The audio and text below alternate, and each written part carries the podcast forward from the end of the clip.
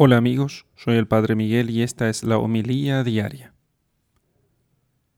Lectura del Santo Evangelio según San Mateo capítulo 13 versículos 54 al 58. Viniendo Jesús a su patria, les enseñaba en su sinagoga, de tal manera que decían maravillados, ¿de dónde le viene a éste esa sabiduría y esos milagros? ¿No es éste el hijo del carpintero? ¿No se llama su madre María y sus hermanos Santiago, José, Simón y Judas?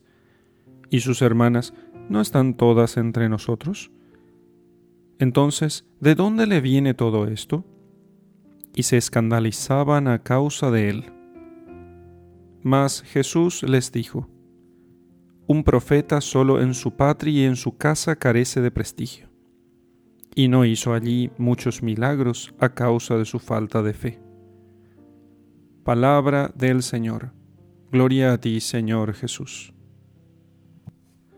Desde el momento mismo de la encarnación del Hijo de Dios, podemos decir nosotros con sentido propio que Dios está con nosotros, con una presencia personal, real y de una manera que es exclusiva de Jesucristo. Jesucristo, verdadero hombre, verdadero Dios, tiene con nosotros una cercanía y proximidad mayor que cualquier otra que se pueda pensar. Mucho mayor de cualquier otra cercanía que se pueda pensar. Jesús es el Dios con nosotros. Antes los israelitas decían que Dios estaba con ellos. Ahora lo podemos decir de modo exacto, no solamente simbólicamente o figurativamente, de podemos decir de modo exacto cuando afirmamos que algo que apreciamos con los sentidos está más cerca o más lejos de donde nos encontramos. En Palestina Cristo caminaba, se acercaba a una ciudad, salía para predicar en otros lugares y cuando acabó eh, sus parábolas partía de allí y iba a otro lugar y Dios abandonó aquel lugar para encontrarse con otras gentes.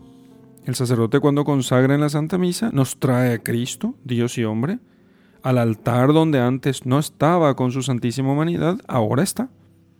Es una presencia especial que solo se da en la Eucaristía y que se continúa mientras duren las especies, o sea, mientras tengamos allí pan y vino, mientras no se corrompan las especies de pan y vino, Jesucristo sigue allí presente. No es que Jesús está presente solamente mientras dure la reunión de la asamblea de la misa, sino que sigue presente allí en el sagrario, en el tabernáculo de la nueva alianza.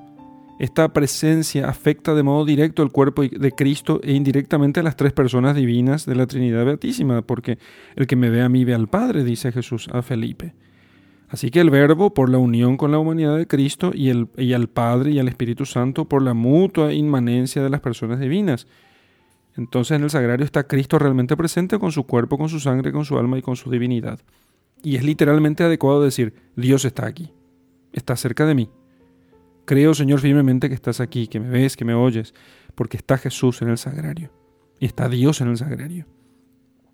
Así entonces, el magisterio de la Iglesia, saliendo al paso de diversos errores, siempre ha recordado y precisado el alcance de esta presencia eucarística. Es una presencia real, es decir, no es simbólica, no es meramente significada o insinuada por una imagen, es verdadera, no ficticia, ni meramente mental, opuesta por la fe o la buena voluntad de quien contempla la sagrada especie, porque yo creo que está allí, por eso está allí. No, no, no. Aunque yo no crea que está allí Jesús, Él está. Es sustancial, porque por el poder de Dios que tiene las palabras del sacerdote en el momento de la consagración, se convierte toda la sustancia del pan en el cuerpo del Señor y toda la sustancia del vino en su sangre. Así el cuerpo y la sangre de Cristo Jesús están sustancialmente presentes. Y en la realidad misma, independientemente de nuestro espíritu, el pan y el vino han dejado de existir después de la consagración. Ya no es pan. Aunque parezca pan aquello, ya no es pan. Y aunque parezca aquello vino, ya no es vino. Entonces, a este misterio se llama la transustanciación.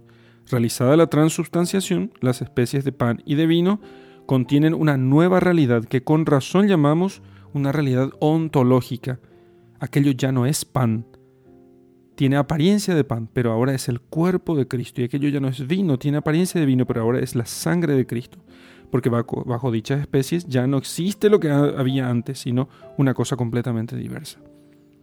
Y esto no únicamente por el juicio de fe de la iglesia, sino que es una realidad objetiva. Aunque nadie creyera, sino que solamente el sacerdote que celebrara la misa creyera eso, por sus palabras eso se realiza. Jesús está presente en nuestros sagrarios con independencia de que muchos o pocos se beneficien de su presencia inefable allí. Él está allí, con su cuerpo, con su sangre, con su alma, con su divinidad. Dios hecho hombre. No cabe mayor proximidad no se puede pensar en algo que esté más próximo de nosotros. La Iglesia posee en su seno al autor de toda la gracia, a la causa perenne de nuestra santificación.